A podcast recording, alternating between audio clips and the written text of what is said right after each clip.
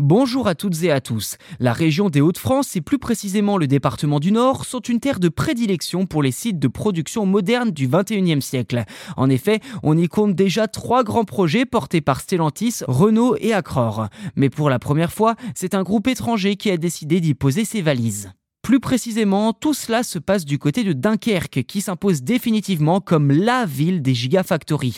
Après Vercor et ses batteries électriques, c'est un nouvel acteur, le taïwanais Prologium, qui confirme sa volonté d'installer une usine de production de batteries également. Des batteries bénéficiant d'une technologie avancée, les dotant d'une capacité de recharge plus rapide et d'une autonomie plus longue par ailleurs.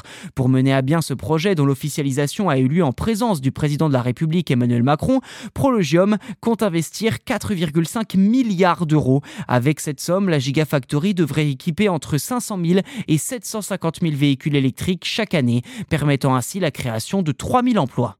Et clairement, la France peut être fière de son pouvoir d'attraction. En effet, le groupe taïwanais réfléchissait au départ à une possible implantation aux États-Unis.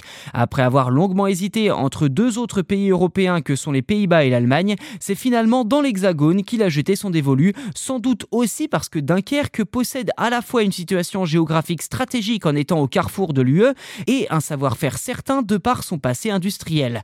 À noter que l'énergie nucléaire, donc décarbonée, à proximité avec la centrale de Gravelines, a aussi été un atout majeur pour la ville portuaire face à la concurrence allemande et néerlandaise. Les travaux du site de production dunkerquois devraient débuter en 2024 et s'étendre sur 180 hectares pour une mise en service de la Gigafactory d'ici 2026.